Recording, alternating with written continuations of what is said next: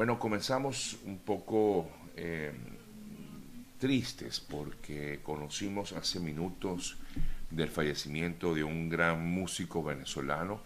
Aquiles Báez, el eh, compositor y músico venezolano y que ha llevado la música por diversas partes del mundo con su guitarra, con su, con su grupo, con su conjunto. Eh, conocimos esta mañana que falleció en, la, en Alemania, eh, según ya han publicado algunos medios eh, que se han hecho eco de esta información. De verdad que muy lamentable. Conocimos, por supuesto, a Aquiles en varias oportunidades. Tuvimos el chance de,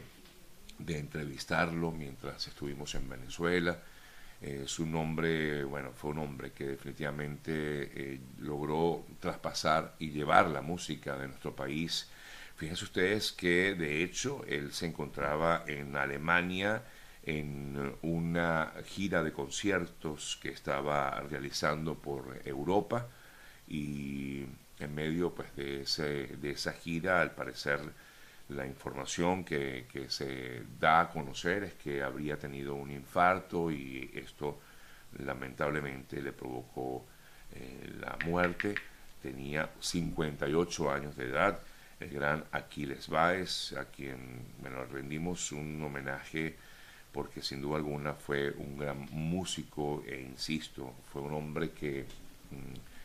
además de, formar y, crear esa maravillosa, ese maravilloso trabajo en el equipo de Guataca,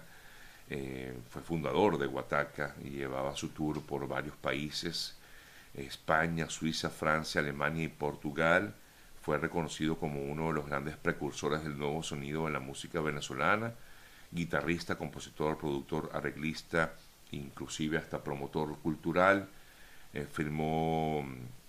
tiene en su haber más de, bueno, 17 álbumes, participó en más de 200 producciones, en algunos casos como productor y hasta escribió varias eh,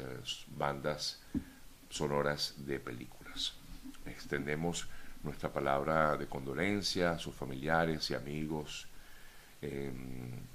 recuerdo muchísimo que era muy, muy buen amigo en la casa de Unión Radio, con quien trabajé muchos años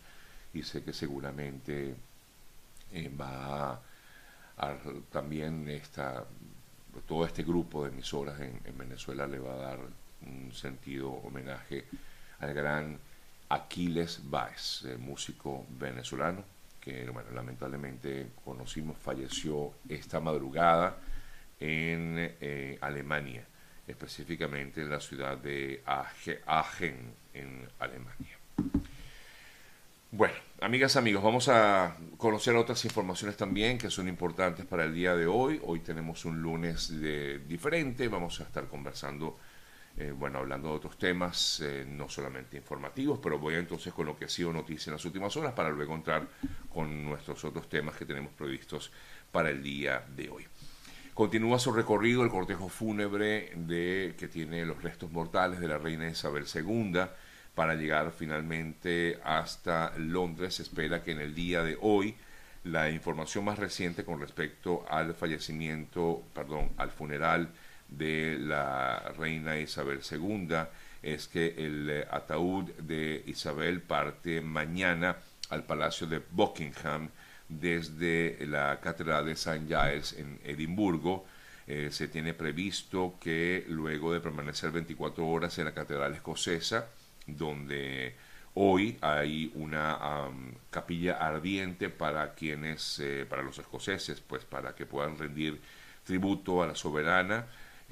puedan eh, rendirle ese homenaje también a la reina Isabel II y luego entonces se tiene previsto que el avión con el féretro aterrice en la base militar de Northolt al oeste de la capital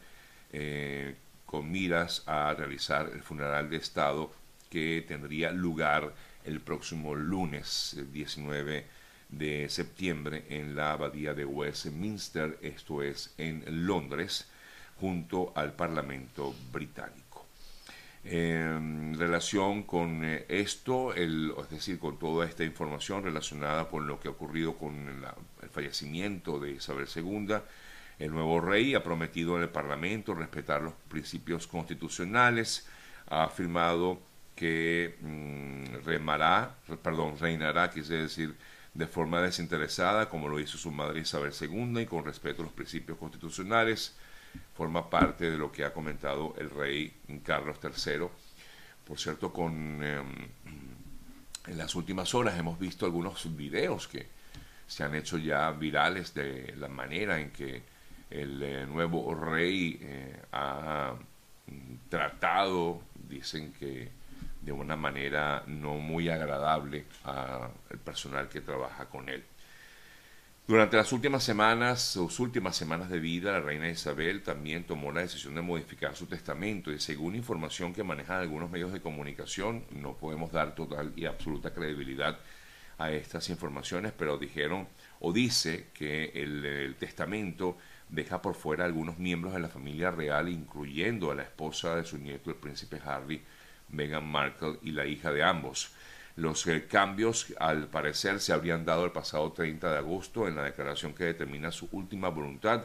y que supuestamente habría tomado por sorpresa a, eh, a, Harry y su esposa y se conoce que su decisión se vio motivada al abrupto rompimiento de las relaciones reales con el hijo menor del rey Carlos III. Dejamos de lado el tema del reinado y del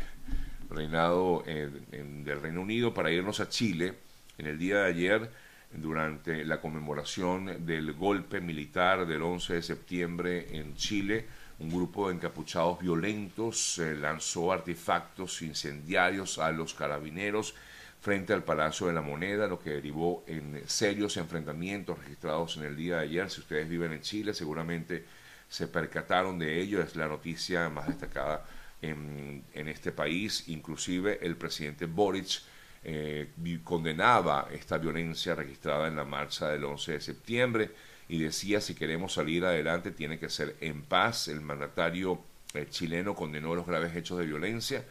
que se registraron sobre todo en el centro de Santiago y en eh, otras localidades durante la marcha de esta conmemoración de los 49 años del golpe de Estado del 11 de septiembre del año 73. Tras el acto realizado en el Palacio de la Moneda, en memoria de las víctimas de lo que fue la dictadura, el mandatario fue consultado sobre incidentes, sobre estos incidentes que incluyeron incluso saqueos y ataques a varios establecimientos, entre ellos hasta una pizzería según informaciones que nos vienen desde Chile.